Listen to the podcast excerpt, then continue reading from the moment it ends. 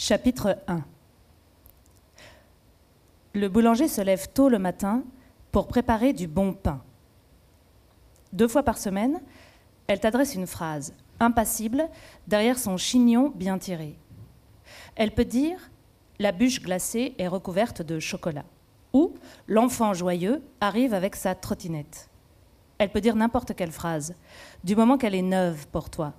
Sa complexité dépendant de ta progression, de ta fatigue, il y a plusieurs niveaux de difficulté. Elle peut dire La jungle hostile pullule de boa. Facile. Mais elle peut dire aussi Dans l'âtre de la cheminée, les bûches flambent joyeusement avant de retomber en cendres, calcinées. La règle du jeu est la suivante. Tu dois d'abord répéter toute la phrase à voix haute, comme le ferait un perroquet, puis redire le dernier mot dans la foulée pour bien l'accrocher dans ta mémoire immédiate. Arrive ensuite une nouvelle phrase avec un nouveau dernier mot à conserver à la suite du premier, et rebelote, et rebelote, jusqu'au trou noir, jusqu'au blanc, jusqu'au point d'interrogation. Pour fixer cette liste aléatoire de substantifs dans ta mémoire, tu ruses. Tu élabores à toute vitesse des nœuds de sens, des embryons d'histoire. Chocolat trottinette, facile. Égale 4 heures le goûter, on fait la course, prums, deux, c'est celui qui dit qui est, mais attends-moi, aïe, même pas mal. Le chocolat a fondu, mais c'est bon quand même. Mais boa calciné, égale quoi? Je vous écoute euh, Pardon? C'était quoi déjà la première phrase d'aujourd'hui? Excusez-moi, je ne m'en souviens plus. Vous n'êtes pas très concentré aujourd'hui. Euh, j'ai très mal dormi, c'est pour ça. Je vous la répète. Le boulanger se lève tôt le matin pour préparer du bon pain. La femme en blouse blanche dit toutes les phrases sur le même ton, c'est-à-dire sans mettre le ton. Le contraire de ce qu'on vous demandait de faire à l'école. Lisez en mettant le ton. Sa voix est comme un vide. Elle est plate jusqu'au bout du ciel. Elle n'offre aucune aide d'aucune sorte. C'est à vous. Le boulanger se lève tôt le matin pour préparer du bon pain. Pain. Oui. Ce fier pilote suisse parcourt le monde. Comme il se doit, tu dis, ce fier pilote suisse parcourt le monde, monde. Puis tu colles ce monde au mot d'avant. Pain, monde. Bien. Les crevettes roses garnissent les avocats. Les crevettes roses garnissent les avocats. Avocat. Puis, pain, monde, avocat. On continue. Cette forêt giboyeuse ravit le chasseur. Donc ça fait pain, monde, avocat, chasseur.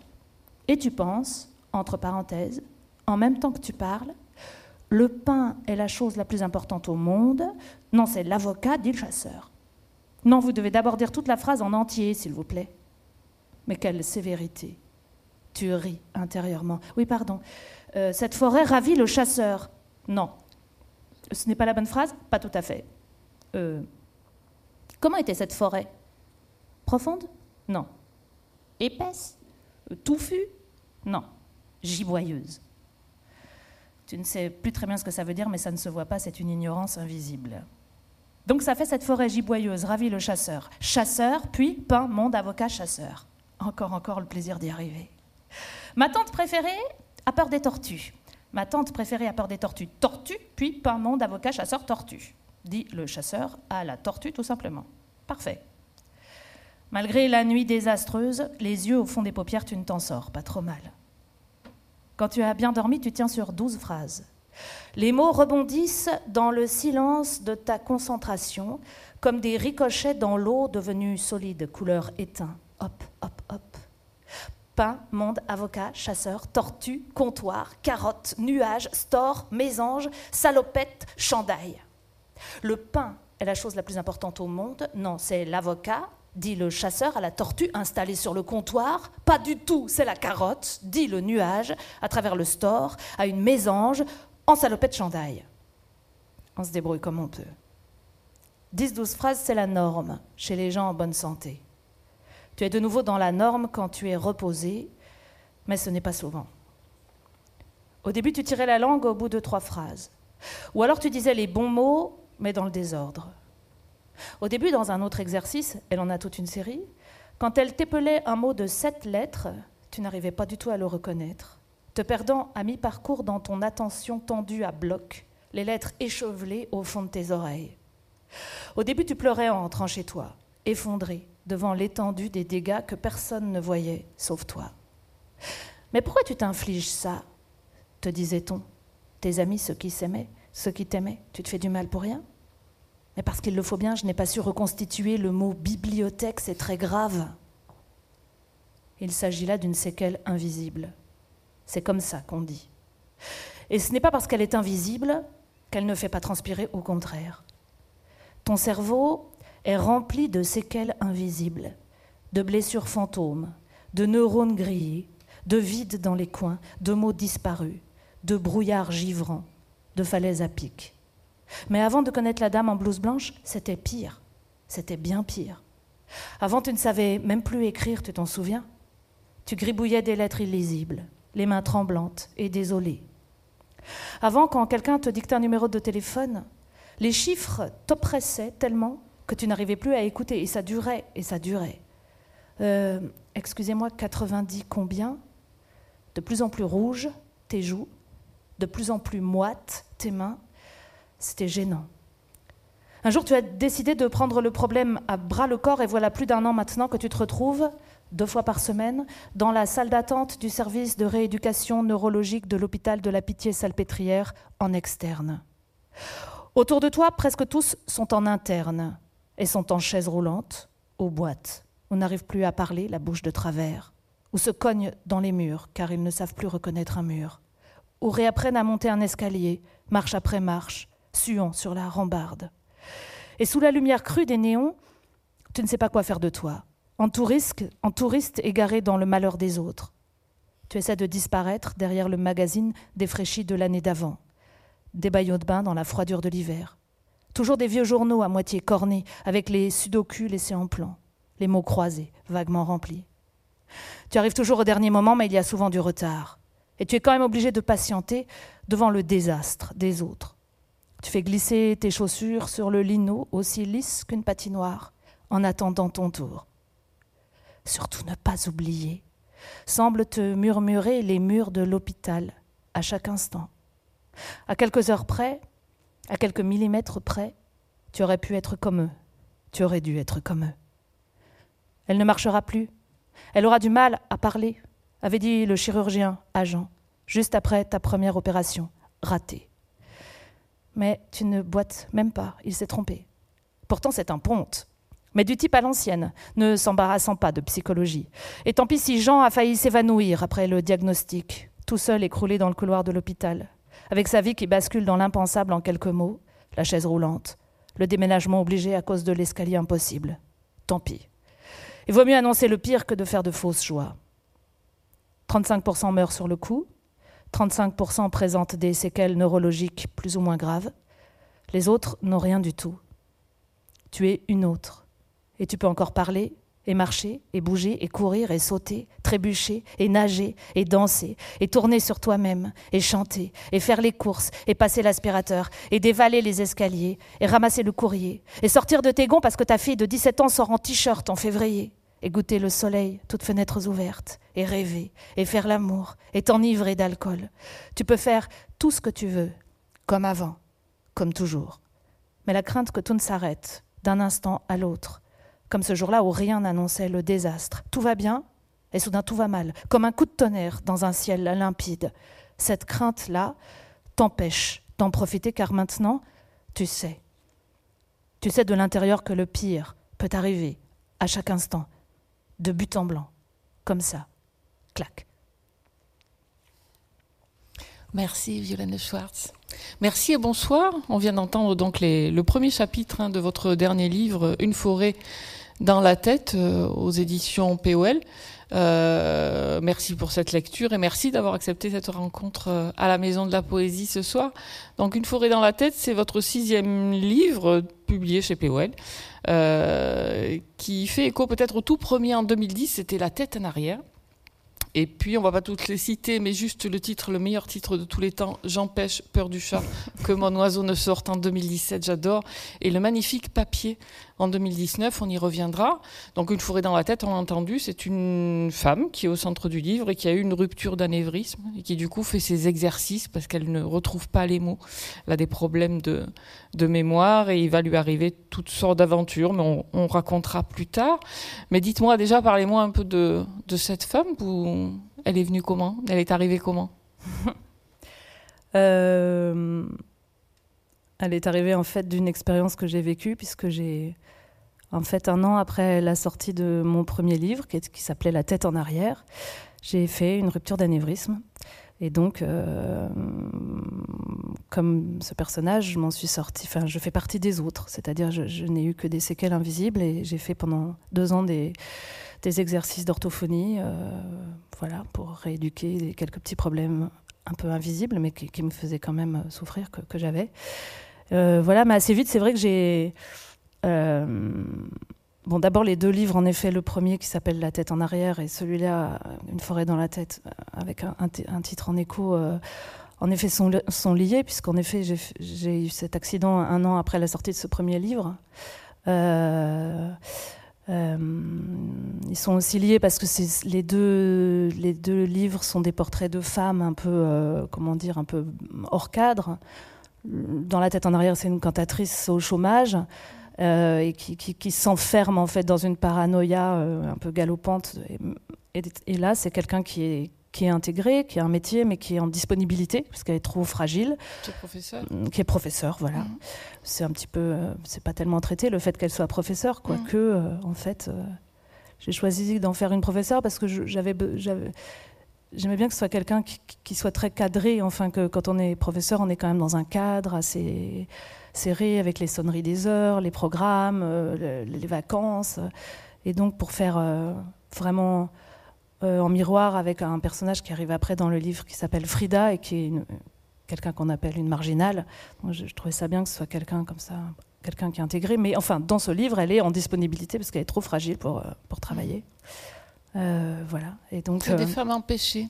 C'est une femme un peu empêchée, voilà. Et aussi, ce qui est relié avec mon premier livre, c'est que dans, dans La tête en arrière, c'était quelqu'un qui avait perdu sa voix. Mm.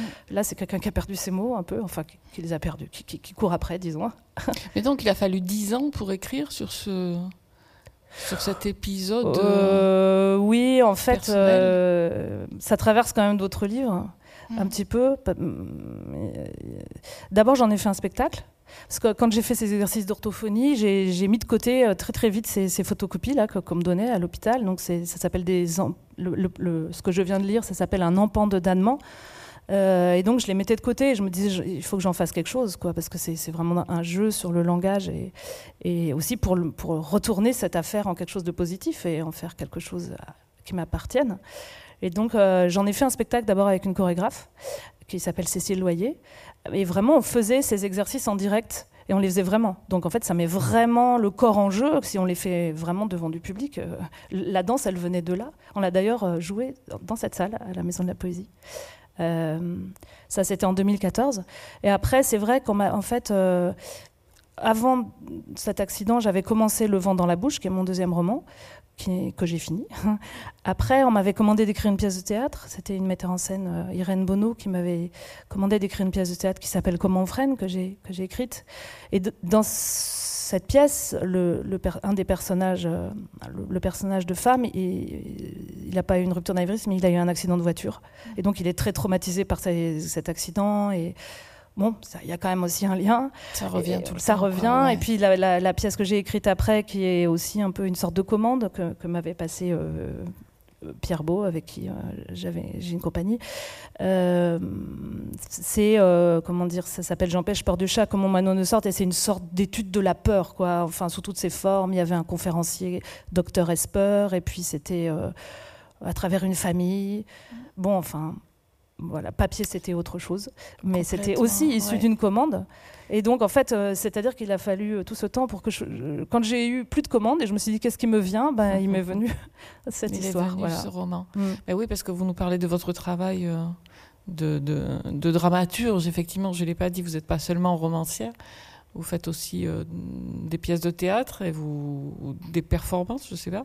Et, et justement, qu'est-ce que ça signifie dans l'écriture? Je veux dire, quand vous écrivez un roman, vous, vous, le, vous le pensez, vous le parlez, comment ça se travaille? Parce qu'on vous entend lire ce roman, il est fait pour être lu plus, mmh. que, vous, plus que pour être euh, plus que pour être lu dans la tête. Je veux dire, il est fait pour être dit, voilà. Oui, oui, ben, euh, oui, ben, c'est ma formation aussi. Enfin, j'ai fait beaucoup de théâtre, donc c'est vrai que mm, quand j'écris, c'est vrai que j'entends, euh, j'entends, j'écris peut-être pour la voix, ouais. D'ailleurs, c'est vrai que les premières choses que j'ai écrites, c'était des pièces pour la radio. Euh, mon premier roman, La tête en arrière, je pensais que c'était une pièce radiophonique au départ, puis après j'étais débordée par mon sujet et finalement c'est devenu un roman. Et ouais, j'écris pour des voix. Après même papier, c'est un peu différent, mais c'est quand même des voix que j'ai que j'ai enregistrées, enfin que j'ai retranscrites. C'est des paroles. des demandeurs d'asile mm. que vous aviez écoutés et, voilà. retranscrit euh, leur discours. Mais euh, mais j'avais une question qui, qui vient de m'échapper. Je suis désolée. Mais pourquoi ce tutoiement, par contre? Parce qu'on peut le lire de deux façons finalement, ce, ce livre. Ça peut être une héroïne qui se tutoie elle-même, donc une narratrice qui, qui se parle à elle-même, mais ça peut être vous, romancière, qui tutoyez votre personnage. Pourquoi vous avez choisi cette forme? Euh, ben déjà, j'ai choisi cette forme parce que c'était celle de, de, la tête en arrière. Mmh. La tête en arrière, c'est aussi un C'était déjà ça. Euh, alors pourquoi j'avais choisi ça à l'époque, la tête en arrière? C'est ça La question. Euh, peut-être parce que, en, disant pour, en tout cas pour une forêt dans la tête, j'avais pas envie de dire jeu en fait. Peut-être c'est comme une sorte de pour me mettre un tout petit peu à distance et euh, peut-être que ça fait comme un personnage que je pose sur une scène de théâtre et que je regarde et aussi euh, se tue. Euh, parce que ce personnage, il, se parle beaucoup à lui-même. Il, passe son temps à, il a du mal à communiquer avec les autres, mais par contre, elle, comment dire, elle, se reprend sans arrêt, elle se corrige, elle doute, elle est, et donc ça m'amusait aussi de parce qu'elle se. Oui, elle, dialogue avec elle-même en permanence, quoi. Mm, mm, mm. Donc, euh, tu fais si, mais non, mais si, mais t'es d'accord, mais oui, peut-être. Enfin, oui. Et puis, il y avait aussi que. Euh, parce qu'en fait, euh, ce livre. il y a deux choses. Il y a un peu dans la foulée de, papier dont on parlait tout à l'heure, que j'ai écrit en, à partir de témoignages que j'avais enregistrés et retranscrits de demandeurs d'asile. Euh, dans la foulée, je connais quelqu'un qui, ressemble un peu à, Frida dans la montagne. Et puis, euh, mon magnétophone était encore euh, dans ma poche. Et j'ai eu envie de l'interroger et de savoir ben, comment, comment, comment on peut vivre comme ça dans la montagne, mmh. sans voiture, sans permis de conduire, sans téléphone, sans, sans électricité. voilà. Et surtout et donc, euh, en fait, j'ai mis mon, magnétophone et je lui ai demandé. Et, en fait, ça lui a beaucoup plu. C'était pas sûr. Et euh, j'avais 7 heures, de, 7 heures d'entretien avec elle. Et donc, j'ai fait le même travail que j'avais fait dans papier. J'ai tout euh, mis en forme.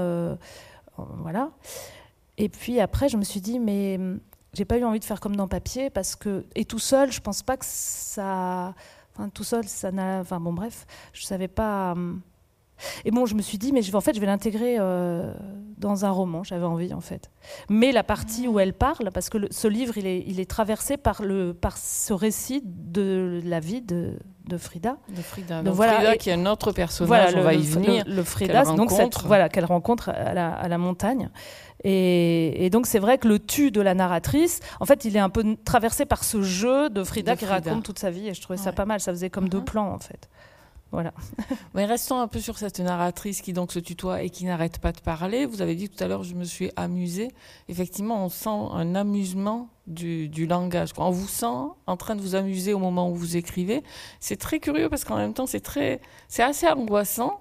C'est assez dur comme livre, cette femme qui trouve plus ses mots. Alors qu'elle est professeure, elle est dans les livres constamment elle est dans le langage et, et, en même temps on sent que ces phrases là que vous nous avez dites, vous vous amusez beaucoup à les, à les mettre en forme. Oui, ben c'est comment dire, c'est euh, se mélanger dans les mots, c'est à la fois tragique et, drôlatique. Ça peut faire quand même des situations assez drôles en fait de, De, et puis, et puis c'est un personnage, en effet, elle, a des problèmes de sommeil, elle a un mal fou à prendre la, moindre décision. Donc en effet, il y a un chapitre euh, entier sur est-ce qu'on y va en train ou en voiture, mais le train, mais la voiture, mais le train, mais la voiture. Et, et, voilà, après, je, oui, je suis partie de cette expérience que j'avais vécue, mais j'ai beaucoup grossi pour en faire un personnage à la fois. Euh, Ouais. Non, mais parce que du coup, ça découle et on l'a entendu dans la lecture, on va l'entendre dans les, dans les lectures suivantes, puisque ce n'est pas la seule lecture de la soirée. Euh, il y a une sorte de poésie dans cette accumulation de mots, cette juxtaposition d'expressions. C'est-à-dire que je disais, vous êtes dramaturge, vous êtes aussi poète, il me semble. Il y a une façon de travailler les mots qui trouve là, dans ce sujet-là, euh, toute son ampleur. Mmh. Mais il y a aussi que c'est vrai qu'elle est un peu maniaque des exercices, parce que euh, par volonté de se reconstruire mm. de, façon un peu effrénée et, tout le temps, parce qu'en fait c'est quand même des séquelles invisibles, enfin ça ne se voit pas trop, c'est que elle finalement peut-être qui a, conscience que ça va pas trop, que, des fois elle trouve pas ses mots. Et du coup elle fait sans arrêt des exercices, et moi je me suis aussi servi de ça, par exemple elle fait des exercices de reconstitution de paysage à distance ou de reconstitution de visage, et du coup en tant que pour faire avancer l'histoire, c'est très pratique parce que je peux, je peux me servir d'exercice pour décrire la maison où elle va aller plus tard. Et elle le fait plus ou moins bien, elle se trompe. Et... Mais en, attendant, on a quand même la description de la maison où, où elle va atterrir euh, au bout d'un moment parce qu'en fait, elle est mm. tellement, elle est tellement poreuse finalement à, poreuse à l'extérieur qu'elle supporte plus la, ville, la, violence de la ville. Et un jour, elle prend une décision finalement euh, un petit peu contradictoire parce qu'elle a peur de tout. Parce qu'en effet, quand on, quand, on quand on sent que la vie tient un, fil, euh, ça peut faire peur quand même. On peut se dire qu'on peut recevoir un pot de fleurs sur la tête à chaque instant. Mais, euh, mais enfin bref, elle prend quand même cette décision euh, étonnante de partir toute seule dans, une, dans un grand mas où elle va tous les ans, un, mas de, de famille qui, se trouve dans les Pyrénées-Orientales, en Catalogne. Et elle y va hors saison. Elle y va. C'est la première fois qu'elle y va toute seule. Et et en fait, elle se dit aussi, euh, c'est un peu comme un vaccin, quoi. Si je supporte ça, euh, je serai capable de, euh, voilà. Et, et, elle y va aussi parce qu'elle se dit, cet endroit-là, j'y suis pas allée depuis que j'ai eu l'accident. Donc là-bas, personne ne sait que j'ai eu ça. Et je le dirai à personne. Ça sera mon secret. Et ça me permettra d'aller de l'avant. Mes baskets sont au même endroit. ben voilà, je, je, je continue ma, balade. Je remets, je remets, je retrouve mes baskets au même endroit et je reprends ma marche. Et donc elle part là-bas. Et, donc ce que je disais, c'est qu'en effet, euh, le chapitre d'avant, il y a un exercice où elle reconstitue euh, le paysage à distance. Et donc comme ça... Euh, Complètement, cette maison. Mais du coup, le, livre change à ce moment-là. Ça devient l'histoire finalement d'une renaissance ou presque un roman d'apprentissage parce que cette femme se retrouve seule pour la première fois de sa vie dans une maison où elle n'a pas l'habitude d'être toute seule. Et il va lui arriver tout un tas de trucs. On, va y arriver, mais euh, oui, le, roman euh, change de, genre à ce moment-là. Ben oui, parce que le cadre est. En fait, elle passe quand même de la ville à une, une, maison qui est un petit peu comme dans un conte, parce qu'elle est vraiment au bout, au bout du bout d'une route de terre, un peu comme au bout du monde, quoi. Enfin, elle est en pleine nature, et c'est vrai que cette région des Pyrénées, c'est vraiment. Euh, c'est une région très sauvage. Enfin, il n'y a pas de clôture, il n'y a pas de chemin de randonnée où ils sont très mal balisés. Euh, et, dans ce pays, euh, soit il y, a des, villages avec des maisons, beaucoup de maisons à vendre quand même. Euh, et puis il y, a des, masses fantastiques qui sont très très riches avec des kilomètres de clôture etc et puis il y a aussi des, marginaux qui qui habitent, là un peu comme en Ariège euh, qui vivent dans des cabanes, dans des, dans des yourtes, euh, dans des caravanes euh, déglinguées. Et c'est ses voisins. C'est ses, voisins. Et donc, du coup, quand elle arrive là, elle est toute seule, donc elle se retrouve en proie à toutes sortes de problèmes, des problèmes de tuiles, de tuyaux, de, enfin tout est tout. Et en plus, elle fait une montagne de tout, parce que tout est voilà. mais ça m'amusait aussi de faire une ah montagne de tout ça. J'imagine. tout est compliqué. Tout est compliqué, voilà. Et, et, du coup, elle retrouve quelqu'un qu'elle connaît, en effet, de, dont on parlait tout à l'heure, euh, quelqu'un qu'elle connaît de l'été, qui s'appelle euh, Frida.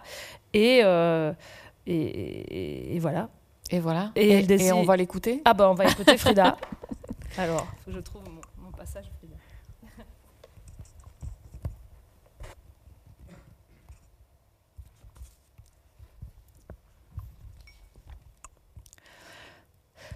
Moi, quand je voyage, des fois, j'ai l'impression d'être portée. D'ici en Allemagne, je compte 12 heures. J'adore faire du stop, même si c'est dangereux. Faut bien choisir les gens, c'est tout. Une voiture s'arrête, tu peux toujours dire non, je rentre pas là-dedans. Parce que tu les sens, les vilaineries. Tu les sens vite fait si t'as un peu de nez. Ça peut arriver d'avoir des galères, mais moi j'ai du baratin. Tu peux dire que t'as le sida, par exemple. Et là, ils vont pas te toucher. Ben non, ils ont trop peur. À mon âge maintenant, je risque plus grand-chose. C'est ça qui est bien. Et en plus, je suis devenue une grande baratineuse. Moi, je parle pas beaucoup, mais quand je parle, c'est grave. Fais gaffe, tu vas te retrouver en prison, je me dis, si je tombe sur un cafeteur.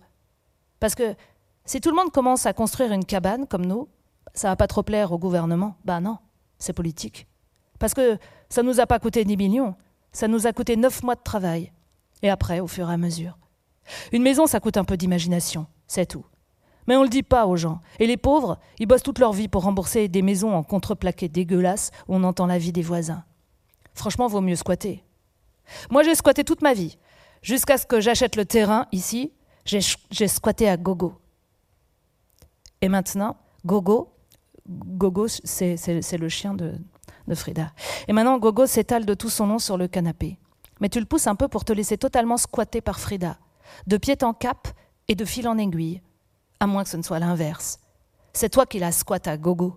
Tu prends tout ce qui vient, les mots et les chemins et les crêtes et les ravines, et tous les choix possibles, et rien n'est mieux ou pire. Et où est le bonheur?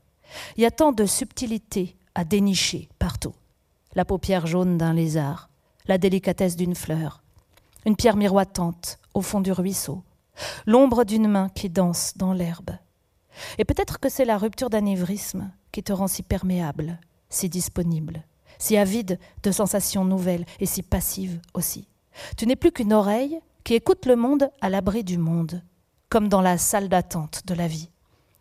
Et le vent est lourd, mais c'est derrière la vitre et toi tu t'en fiches, tu n'es pas là, tu n'es plus là.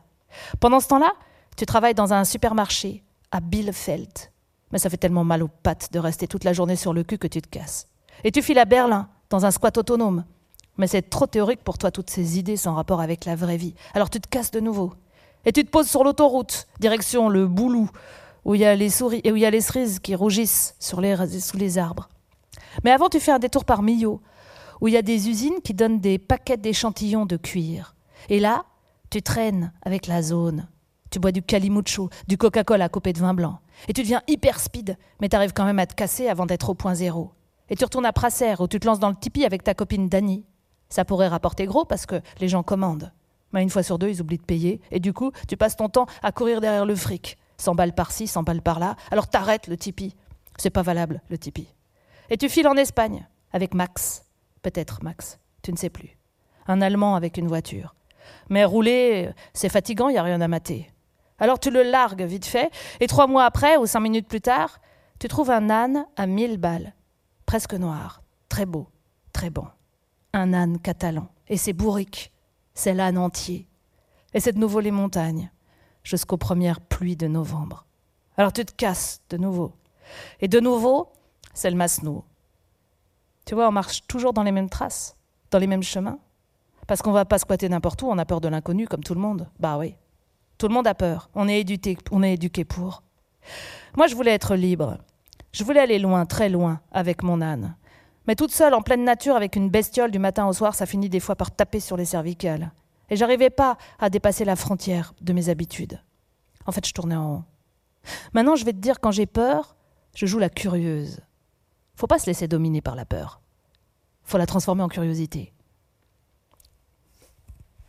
Merci Violane Schwartz. Alors donc, Frida existe, vous l'avez rencontrée Oui. Mais c'est intéressant cette démarche qui effectivement me fait penser à votre livre précédent, Papier. Vous êtes allé écouter des demandeurs d'asile et vous avez retranscrit leurs paroles. Et c'est une démarche particulière pour mm. une écrivaine d'aller avec son magnétophone, d'écouter les gens et de, se, de devenir une passeuse finalement pour mm-hmm. raconter des histoires de vie. Pourquoi ça vous intéresse? La vie de Frida oui. la vie des gens en général, la, vie de Frida, comme dans le précédent livre, c'était la vie des, hmm. des demandeurs d'asile. Le fait d'écouter, comme ça, de passer du temps à écouter, tous les romanciers, tous les dramaturges ne le font pas. Euh, pourquoi ça m'intéresse euh, Je sais pas. non, euh, mais après, c'est vrai que c'est.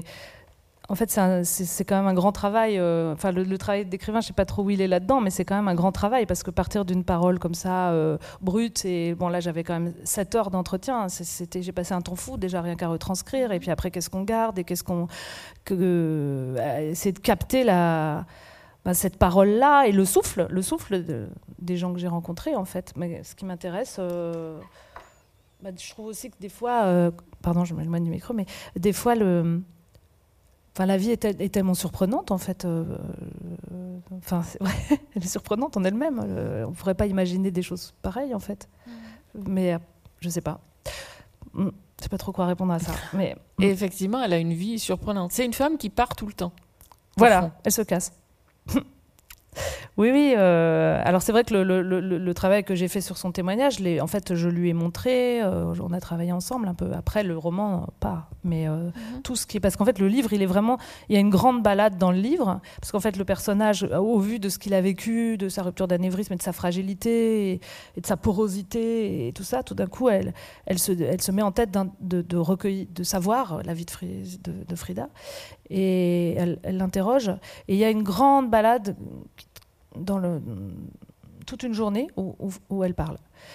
Et après, c'est entrecoupé un peu de pensées de la narratrice qui, ouais, enfin, qui, qui, soit qui se compare son enfance ou des choses comme ça. Mais euh, et, hum, et c'était quoi la question euh, bah, bah, Voilà, enfin, c'était toute cette toute cette traversée de, de, de, de la vie de, de, Frida. Oui, bah, elle est partie de chez elle à 15 ans. Euh, elle a voilà, elle a vécu dans la rue, elle a fait la Manche, elle, a, elle est partie en Grèce, euh, elle, a, dormi dehors pendant 25 ans, elle, est, elle, a fait la route pendant 25 ans, et après elle a acheté un terrain, et maintenant elle, a un terrain et une cabane, elle, habite avec un homme. voilà, et à travers sa vie, ben, on, euh, on, bah, on, découvre un peu la vie des communautés hippies et je sais pas et des, avec euh, ce que ça a de dur aussi et de, de libre hein, de libre et de dur parce qu'il y a quand même euh, elle dit qu'il y a comme elle dit il y a beaucoup de crevasses sur la route quoi et elle elle a su en effet se tenir un peu à l'écart et bien que quelquefois en effet elle a comme elle dit traîné avec la zone mais et, c'est vrai que pour ce livre ça m'intéressait de faire un personnage complètement à l'opposé de en fait, d'abord, j'ai fait, j'ai interrogé euh, Frida, j'ai fait ce, tout ce, long témoignage, et ensuite je me suis dit, mais du coup, je vais, j'ai repensé à ce que j'avais vécu, et je me suis dit, mais c'est marrant de le mettre en parallèle, quoi. Mm. Et donc. Euh, c'est surtout que c'est deux femmes totalement opposées, parce bah, qu'elle a une vie très rangée. Et bah voilà, très rangée. un, grand mas, une toute petite cabane, une citadine, une, euh, elle est quelqu'un qui vit à la campagne, mais elles ont le même âge et elles s'estiment beaucoup en fait, l'une et l'autre. Euh, voilà, parce que mm, ouais, peut-être que peut-être que personne n'a écouté euh, Frida comme elle le fait, parce que parce qu'elle est parce qu'elle en a besoin d'abord pour s'en sortir, d'écouter de, quelqu'un d'autre, de se débarrasser d'elle-même et d'arriver à juste euh, s'asseoir et écouter. Et voilà, ça, et, et peut-être aussi que les autres euh, Yanouts, c'est comme ça qu'ils disent dans, dans le pays, les Yanouts, ça, ça, veut dire les laineux en, en catalan, donc c'est un peu à cause des, des dreadlocks et des pulls, des pulls filandreux là. mais euh, mais peut-être les autres, ça, bah, ils connaissent, c'est moins intéressant. Ils ont vu les mêmes choses, les, les, les Rainbow euh, Gathering, euh, les, toutes les réunions hippies, hmm. peut-être. Non, mais c'est intéressant parce que c'est une marginalité qu'on ne voit pas souvent, il me semble. Les, les hippies, on a l'impression qu'ils sont rangés des voitures depuis longtemps et que voilà, c'est une époque, c'est les années 70. Et vous nous dites, mais non, ils sont là. Hmm. Sauf qu'on ne les voit pas. Bah, ils se mettent dans des coins à circuler, en effet. Ils sont euh, en Ariège ou là, ils sont un peu euh, ouais, euh, perdus dans la nature, sous les arbres. et c'est vrai que. Ouais. et en tout cas, cette rencontre, l'expérience de la solitude dans la maison et la rencontre avec Frida, ça va complètement changer la vie de la narratrice, il me semble. Enfin, je l'ai lu comme ça.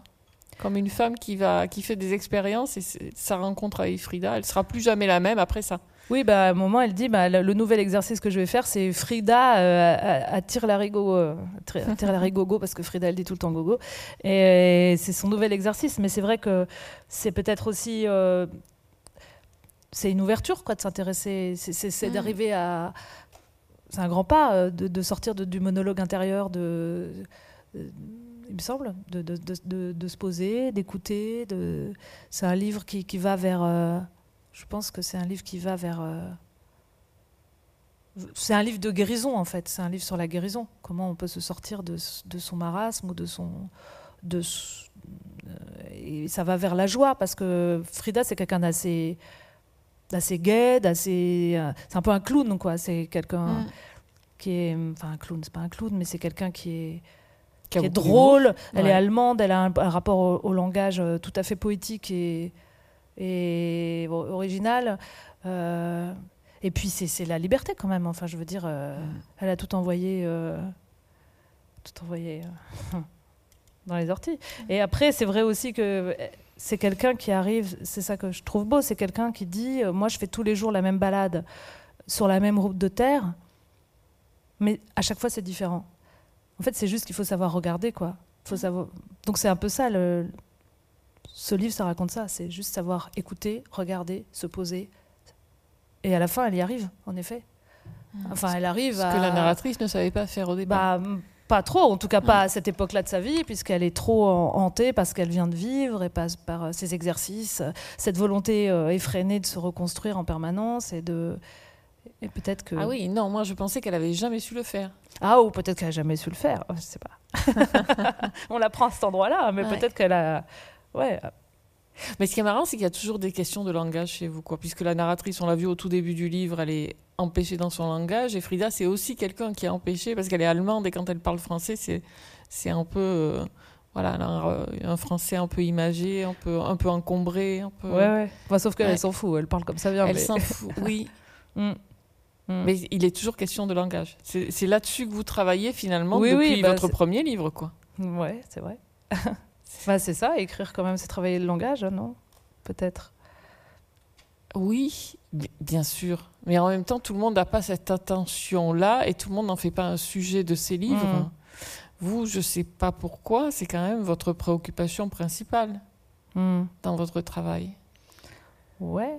euh, Mais il y a quand même une histoire qui se déploie, mais c'est vrai que. Pourquoi euh, Je sais pas. Bah, peut-être c'est. Parce que j'entends beaucoup, peut-être c'est aussi par, ma- par ma formation de comédienne, ou je sais pas. pas... Je ne sais pas, vous pouvez pas situer ça? Pourquoi est-ce qu'à un moment donné dans votre vie, le langage devient votre lieu de travail? Hmm. Non, mais c'est vrai que là, j'ai beaucoup, quand même, je suis partie beaucoup des exercices que j'avais fait moi-même et ai- j'en ai quand même fait pendant beaucoup, pendant deux ans, avec acharnement. Hmm. Et comment vous avez choisi le lieu et notamment cette maison euh, où elle se retrouve Ce mas qui est Mm. euh, tout seul au bout d'un chemin? Ben, euh, je Vous le connais. connaissez oui, aussi oui. C'est comme Frida. Vous l'avez écouté? Voilà, j'ai écouté ce mas. Non, non, je, je connais un endroit comme ça. Oui, je connais. ça. Bon, vous allez nous lire encore un petit bout. Alors, c'est un passage que j'adore, où les deux femmes sont parties se promener. D'abord, Frida est venue voir euh, la narratrice dans son mas. Elles ont bu un thé sur la terrasse. Puis, elles sont parties. Pour finir, la narratrice a dormi chez Frida, ce qui est une grande aventure d'aller dormir ailleurs. Et puis, surtout là-bas dans une caravane. Et puis, non, c'est, on sent que c'est l'acte d'indépendance de toute sa vie. Elle avait jamais osé faire une chose pareille. Quoi. Enfin, moi, je le lis comme ça. Oui, mais elle le fait, elle est un peu obligée parce que euh, y a l'orage. Voilà. Et elle a très peur de l'orage. Voilà. Donc, elle euh, obligée. elle est. euh, voilà. Et donc, elle rentre chez elle au matin et une surprise l'attend. Chapitre 28. Mais.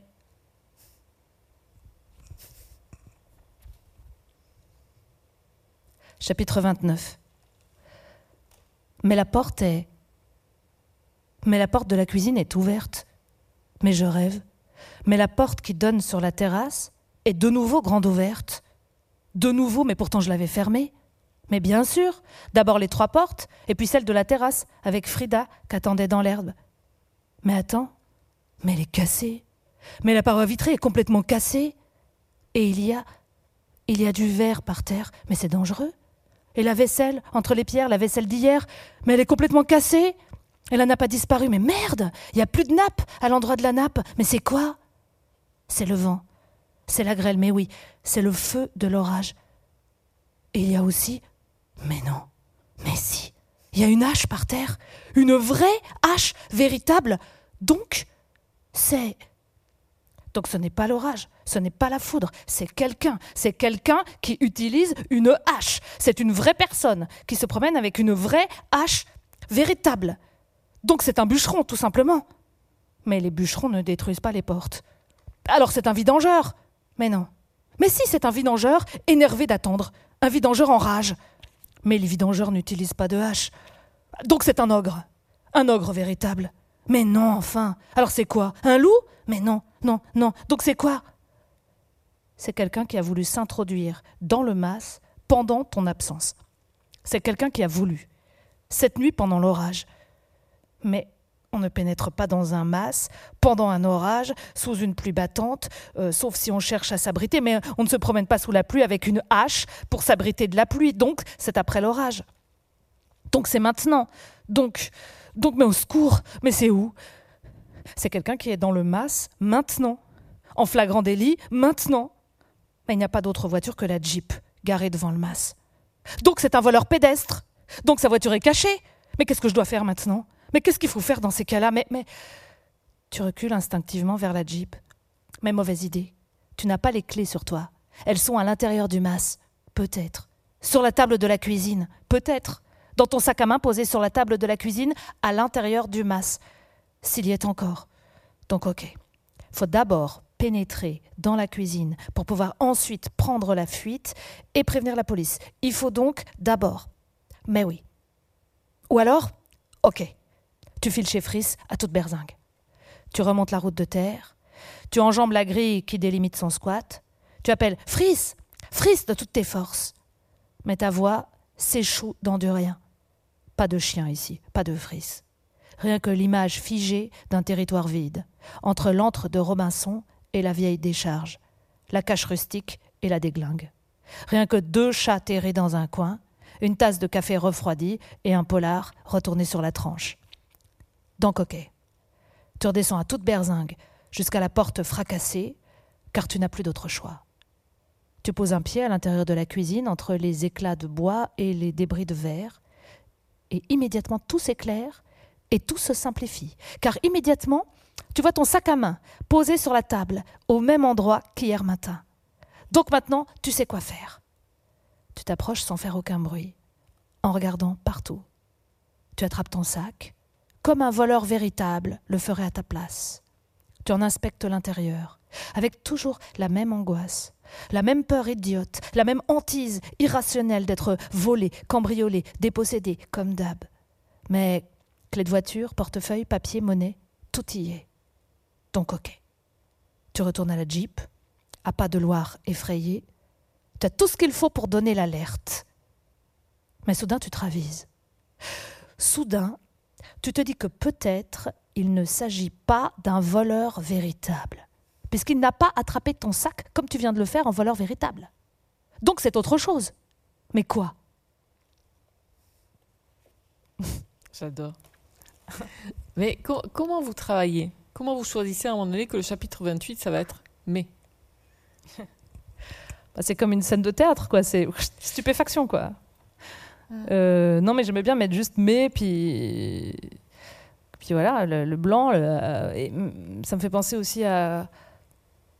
Dans, dans La tête en arrière, le, livre était comme, comme ça troué de vertige, et il y avait aussi des grands blancs comme ça. Euh, parce que la, femme, elle, elle, était donc au chômage et elle était, elle avait sans arrêt, elle était souvent prise de vertige. Et et le livre, comme ça, il, est, il y a aussi des, grands blancs, comme ça, ben, enfin, c'est pas celui-là, mais il, il, y a des grands blancs dans le livre qui, qui sont les vertiges, quoi. Et mhm. donc là, euh, là c'est mais, c'est la stupéfaction, quoi. Qu'est-ce qui s'est passé? Et après, c'est vrai que le chapitre 29, c'est un peu la pensée, euh, l'écriture, elle suit la pensée en marche, quoi. Elle avance euh, pas à pas et la pensée se, développe. Et ouais, mhm. c'est rigolo. Enfin, je m'amuse un peu à, à suivre. Hmm. Ah, c'est rigolo, en effet. Mais du coup, vous, pouvez imaginer, à partir d'un texte comme ça, en faire ensuite un spectacle ou une pièce radiophonique, de, le travailler Vous avez déjà passé euh, d'un... Euh, bah là, j'ai pas trop eu le temps parce qu'il vient de sortir, mais j'aimerais bien en fait en faire une lecture, euh, en faire une adaptation d'une heure. ouais, ça me plairait. Pourquoi pas mm-hmm. d'en faire Mais après, raconter quand même l'histoire, enfin traverser tous ces états et ouais, ça m'intéresserait. faut faire une adaptation. Mais c'est marrant parce que vous parlez de votre écriture comme si ça, ça venait tout seul, alors que moi j'ai l'impression de quelque chose d'extrêmement euh, minutieux, très travaillé. euh. Si, si, si, c'est quand même assez travaillé, ça. mais après, Ouais. euh, c'est vrai que euh, ça me. Comme si ça vient tout seul. C'est vrai que ça m'amusait de mettre. par exemple, mais, ça raconte beaucoup, un trou comme ça, juste un chapitre avec rien, juste mais. Ça raconte, non? Peut-être. Et de nouveau la peur en tout cas. On retrouve la, la oui, peur. oui, là, c'est la peur. ouais, là, c'est. oui. mm. Il y a souvent la peur dans vos livres, il me semble. Bah, ouais. Mais là, elle- elle- en fait, ça, elle la dépasse quand même, parce que pour finir, Mm. la porte est fracassée. Donc là, la porte, euh, en effet, est fracassée, mais en même temps, elle est ouverte. Enfin, je veux dire, elle, euh, je veux dire, elle a peur, mais pour finir, après, elle va dormir avec cette porte ouverte. Et comment vous avez imaginé cette scène? Euh, je sais pas. comment ça m'est venu euh, La confrontation avec une maison complètement euh, chamboulée. C'est très curieux parce qu'on se demande si elle n'est pas folle au départ. Enfin, il y a, il y a une espèce de jeu sur la réalité, sur le sur l'imagination. Elle croit même que c'est un ogre. Enfin voilà, on ne sait pas trop où, où elle se situe. Hmm. Ah là, vous trouvez qu'elle a l'air un peu folle bah, C'est parce qu'elle est prise. de- Bah, on peut tout imaginer en fait, parce qu'en fait, elle, en effet, elle, elle rentre dans ce mas et la porte est détruite à coups de hache. C'est un peu énorme. Donc, qui, qui peut avoir fait ça? On va pas le dire, mais pourquoi et pour quelle raison? Et après, euh, non, mais je trouvais ça. Pourquoi j'ai eu cette idée? Bah, Je trouvais ça bien qu'il se passe, parce qu'en fait, en fait, il se passe pas grand chose. Enfin, si, il se passe des choses. Elle est dans le mas, elle a des problèmes de tuiles et de, et de, et de peur et de, de, de bruit qu'elle ne reconnaît pas. Mais en fait, c'est peut-être que des souris ou des, des loirs, là. Mais je trouvais ça bien qu'il se passe un vrai truc quand même. Donc là, c'est un vrai truc. C'est une porte fracassée par, un, par Ah une, oui, par une hache. Ouais. Mais du coup, c'est comme s'il y avait plusieurs livres qui s'emboîtaient à chaque Mm. fois et on passait d'un à l'autre euh, au cours de la lecture. Et parlez-nous alors de cette euh, région, parce que vous nous dites je connais un mas. Il, est dans cette région. Pourquoi vous avez choisi euh, de situer dans cette région perdue des, Pyrénées? Bah parce que justement là-bas il y, a des- il y a- y a ces marginaux qui y sont, qui y habitent, et puis parce que je trouvais ça bien que ce soit un endroit un peu comme ça très sauvage quoi, le le contraire de, de, de puisqu'au début elle est, elle habite à Paris, donc euh, de la plonger dans un endroit euh, qu'elle connaît parce qu'elle y va tous les ans, mais malgré tout euh, loin d'elle. Et puis c'est une très belle région que j'aime beaucoup. Super. Ouais, c'est très beau Je la et, connais pas. et mais j'en doute pas. c'est une région, euh, ouais, que Ben, c'est une région frontière. C'est une ça région- que je me voilà, pourquoi vous vous êtes mise là-bas. Ouais. Ben ouais, c'est une région frontière, c'est vrai, c'est la frontière, ouais. Vous allez nous lire un dernier extrait. Ah d'accord. Voilà.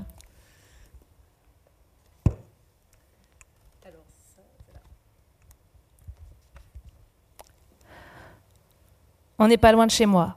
On ira après. Ah bon? Elle est où la cabane? Là, dans le trou, entre les deux pans de verre.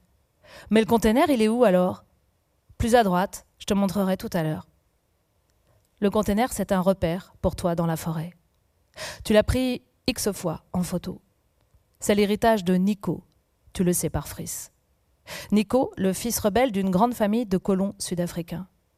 À la mort des parents, la fratrie restée là-bas lui a envoyé sa part, dans une grande boîte en acier bleu pétrole, avec écrit dessus en lettres rouges Johannesburg, le Cap, Pretoria.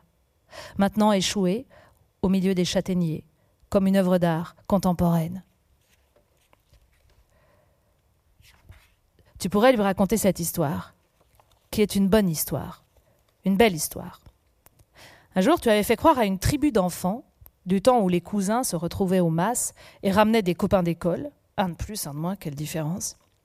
Du temps où il y avait des batailles de polochons dans les chambres transformées en dortoirs et des tournois de ping-pong à la chaîne. Charlot contre Fifi Bain d'Acier et Nuage de Feu contre Bozo le Clown. Du temps où vous partiez en balade en troupeau, ignorant jusqu'à l'existence des Yanouts, vivant repliés sur vous-même comme sur une île déserte. Un jour donc, en découvrant ce container dans la forêt, prise d'une inspiration subite, tu leur avais fait croire qu'il y avait un singe qui vivait là, tout en haut de cet arbre. Il s'est échappé du container. Mais regardez ce qu'il y a écrit là, le Cap Pretoria. C'est l'Afrique, c'est la forêt vierge, je vous dis. Mais si, c'est vrai, là, il est là. Vous ne le voyez pas? Et le pivert avait joué le rôle du chimpanzé invisible. Et pendant tout l'été, les gosses s'étaient dévissé la tête pour apercevoir l'animal au sommet des branches. Et ils avaient déposé des bananes dans la mousse et semé des cacahuètes en poussant des cris de Tarzan. Et quand tu avais fini par leur avouer la vérité, un peu honteuse de les avoir si bien trompés, ils t'avaient bien fait la gueule, et on peut les comprendre.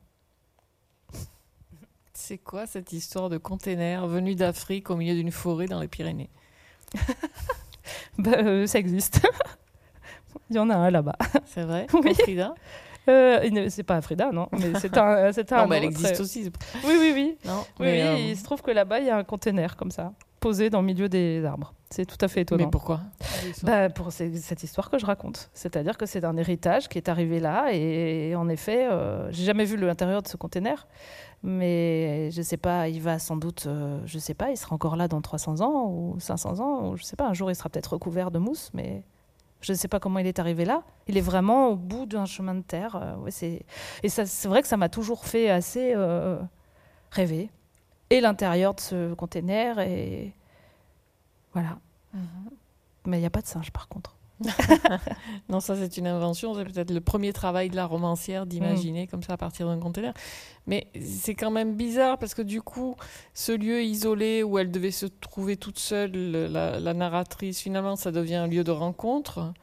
Et ce lieu qui nous semble complètement perdu euh, est en fait un lieu de passage puisque c'est une frontière.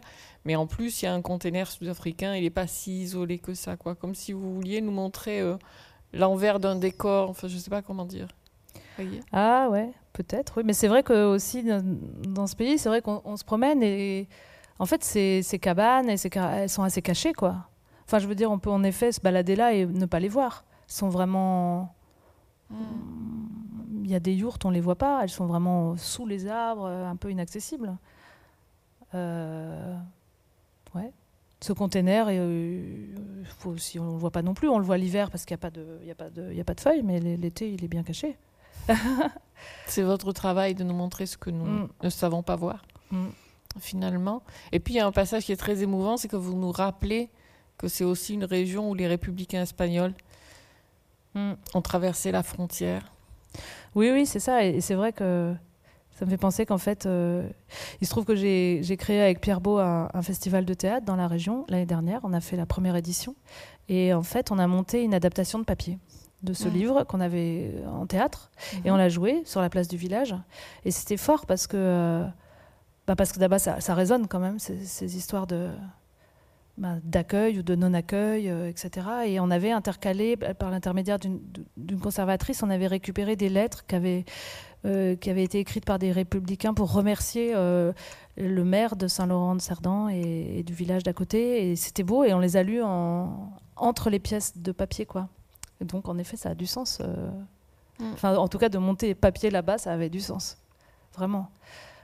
Mm. Mais du coup, tout votre travail est toujours relié. On peut toujours passer d'un livre à l'autre et retrouver comme ça Ah, je sais pas. une espèce de chemin. Bah, euh, aussi bien papier que le premier livre que celui-là, on trouve toujours des, des- des relations entre vos livres. Oui, c'est vrai aussi que j'ai fait aussi, en y réfléchissant, je me disais qu'il y a aussi des points communs avec euh, Le vent dans la bouche, parce que Mm. ce, Oui, perso- ce ouais. personnage-là, au bout d'un moment, elle finit par se prendre un peu, pour, pas par se prendre pour Frida, mais elle se déguise, à la fin, elle se déguise un peu en, en Frida, et puis elle se met à parler un peu comme elle, elle se met à- un tout petit peu. Bah, le passage que j'ai lu où elle dit et tu feras ci et tu feras ça et t'es pas ici parce que t'es à Bielefeld et, et donc c'est vrai que dans mon deuxième livre qui s'appelait euh, Le vent dans la bouche, c'était quelqu'un qui se prenait pour la chanteuse Fréhel et qui finissait vraiment par, euh, en effet, vraiment se prendre vraiment pour elle. Et ça, c'est aussi un point commun, c'est de se projeter comme ça dans quelqu'un d'autre. Mais peut-être ça vient de mon rapport au théâtre, finalement, c'est bien ça, non? Quand on fait du théâtre, c'est Mm. c'est devenir quelqu'un d'autre et de parler de soi à travers quelqu'un d'autre et peut-être. Voilà. Bien, merci, Merci beaucoup. Schwartz, pour cette Mm. rencontre. Donc, Une forêt dans la tête. C'est votre dernier livre chez POL. Merci à vous derrière vos écrans d'avoir écouté cette rencontre et, et merci évidemment à la Maison de la Poésie de l'avoir organisée.